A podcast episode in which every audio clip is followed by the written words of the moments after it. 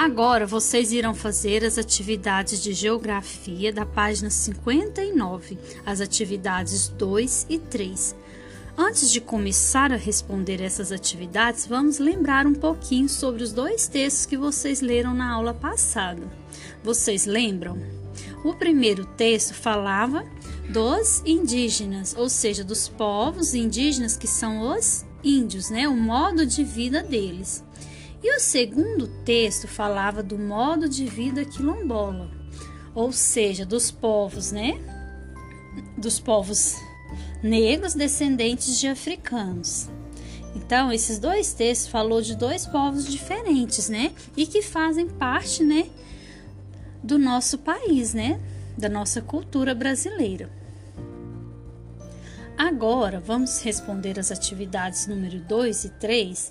A número 2. No Brasil há muitos nomes de pessoas, cidades, comidas, rios e tem ori que tem origem indígena, ou seja, né, dos índios. A cultura dos povos indígenas é uma das culturas formadoras do modo de vida dos brasileiros. Ou seja, faz parte da nossa história, né? Encontre no diagrama abaixo as palavras da cultura indígena que fazem parte do nosso dia a dia.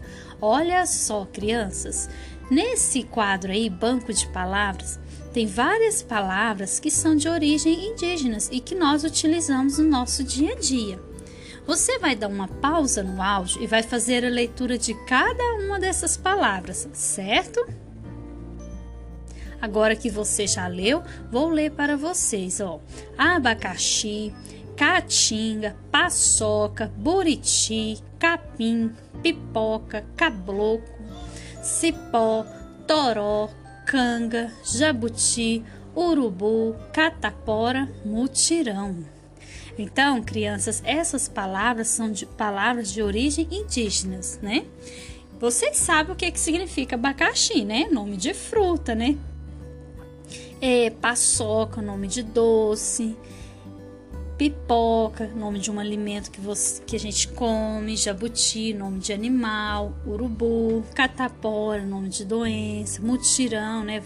Uma, um mutirão significa né, uma multidão, muitas pessoas né, reunidas. E assim, são várias palavras que tem dentro desse quadro e que nós utilizamos no nosso dia a dia, né? E que essas palavras tenha origem indígena.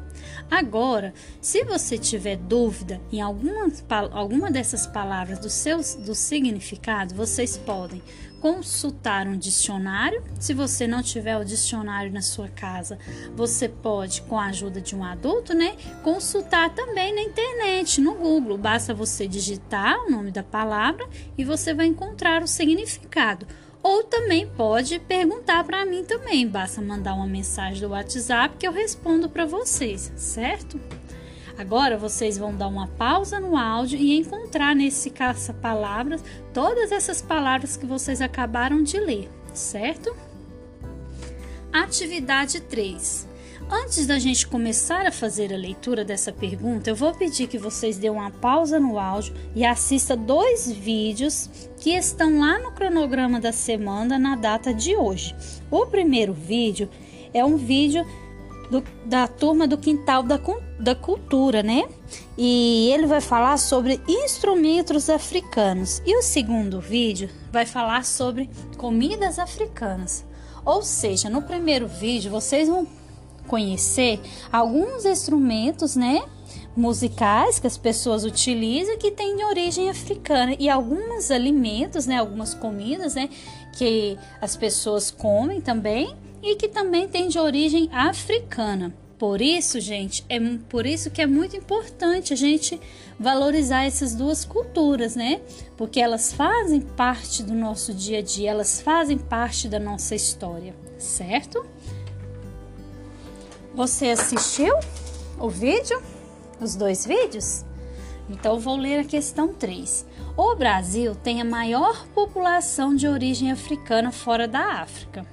Além disso, a cultura de vários povos africanos é muito marcante na cultura brasileira, como na dança, culinária, música, língua, religião, brincadeiras e muito mais. É aquilo que eu já falei para vocês, né? Então nós são vários elementos, né, que nós utilizamos, né, no nosso dia a dia, ou que as pessoas, outras pessoas utilizam e que tem essa origem de tanto africana como também origem indígena, né? Nesse caso aqui está falando sobre origem africana. Faça uma frase em um desenho que valorize a cultura africana.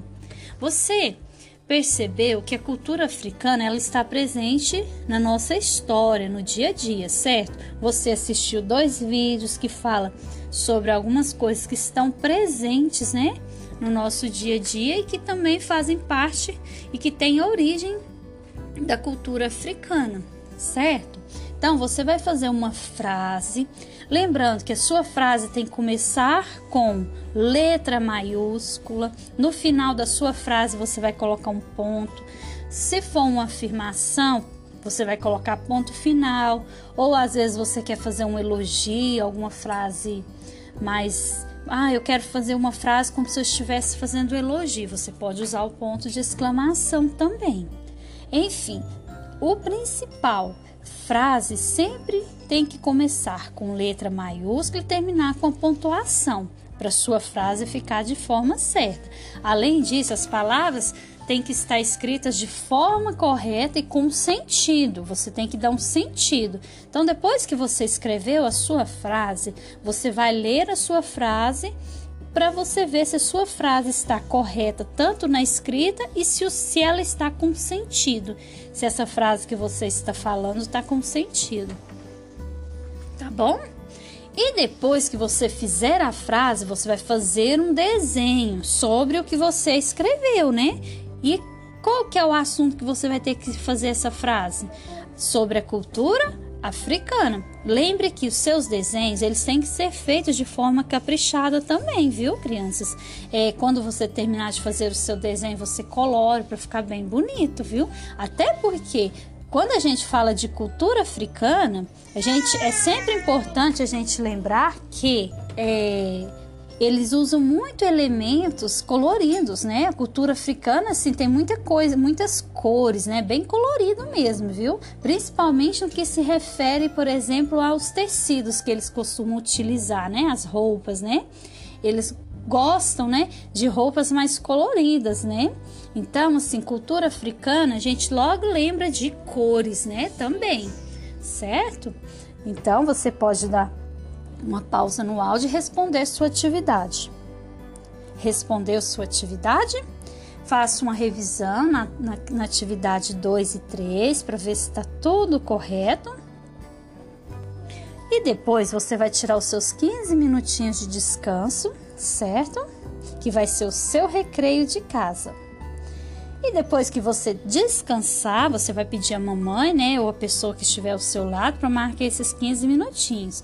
Vocês vão acessar o aplicativo Conexão Escola. Lá tem vários vídeos bem legais, viu, crianças? Muitos vídeos bem legais e interessantes para vocês é, ouvirem, né? Ouvirem e verem, certo? Um abraço a todos vocês e até a próxima aula.